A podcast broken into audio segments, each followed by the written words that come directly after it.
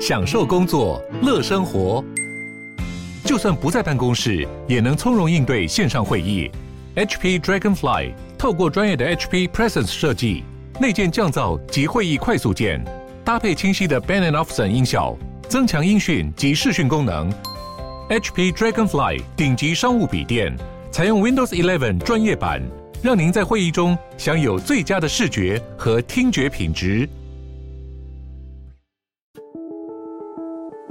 Hello，欢迎来到远见编辑选读，一起掌握前进的动力吧。大家好，欢迎收听远见编辑选读，我是右庆。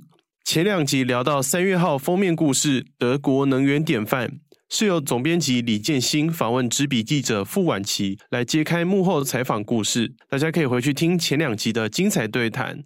那我们这一期的编辑选读也为大家带来封面故事的导读，以下内容也是由资深记者傅婉琪撰写整理。那我们就开始喽。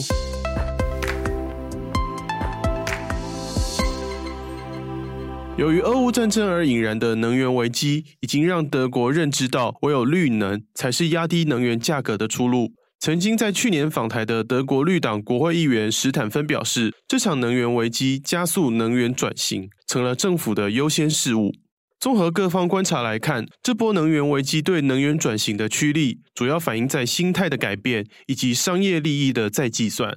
首先，在心态上，过往德国约六成能源来自进口，更高度依赖俄罗斯便宜的化石燃料。但当能源不再如此容易取得时，也大大转变了德国社会对能源的看法。以往大家认为再生能源是供电稳定性的威胁，现在则成了保护国家安全的重要基础。其次，在企业眼中，绿能已经成为唯一可以保有长期竞争力的能源。德国储能系统协会政府关系主任罗森塔尔就说：“大家都知道，化石燃料没有未来了。”他也以德国最大保险公司安联退出所有化石燃料投资，以及各大银行积极投资去碳技术为例，说明各大企业愿意转变是受到商业利益与利润的驱动，而不是被好听的话所驱动。然而，缺乏急迫感是德国在转型路上的一大隐忧。根据德国政府二零二一年的预测报告，依照目前的减碳行动，从能源、工业到农业的所有部门。都无法达成二零三零年的气候目标，尤其是建筑保暖、交通运输方面的进度更让人担忧。新技术方面，即使德国三十多年前就开始氢能研究，却迟迟未能进入扩产。另外，缺乏相关技术人才也是德国不能忽略的一点。欧洲多国都有缺工的问题，但是在制造业领域，德国人力不足的企业比例超过四成，相较之下，法国不到二十五趴。意大利、西班牙则不到十趴，连德国公共广播电台主任日前也表示，我们必须从全球征才，即使应征者的德语水平不够好，只要工作认真，我都不会太担心。淡江大学全球政治经济系教授雷纳德便指出，要发展足够替代传统能源的再生能源，需要大笔投资、人力以至于土地，而德国难以同时完成这么多事。他表示，能源危机确实是一个扩大再生能源的机会，但要化危机为转机，并没有那么简单。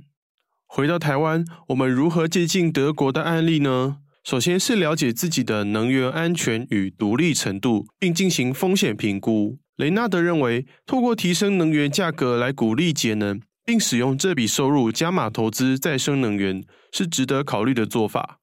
他说：“向人民解释他们付出的高额能源费用会有助于再生能源发展，提升能源的安全性。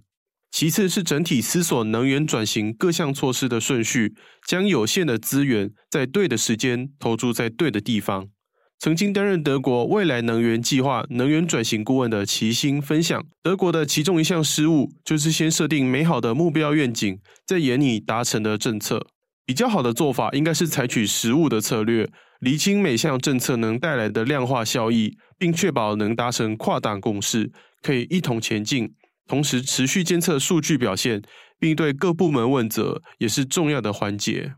工业占比相较德国更高的台湾，虽然尚未切身感受到欧洲能源危机的冲击，但能不能在长期合约的价格保护伞结束前，尽可能做好准备？并调整体质来适应化石燃料价格上涨的未来，将至关重要。以上就是今天的编辑选读。如果你喜欢远见 On Air，欢迎按赞、留言、分享，或是想了解更多细节，欢迎参考我们资讯栏的连结。最后，请大家每周锁定我们，陪你轻松聊财经、产业、国际大小事。下次再见喽，拜拜。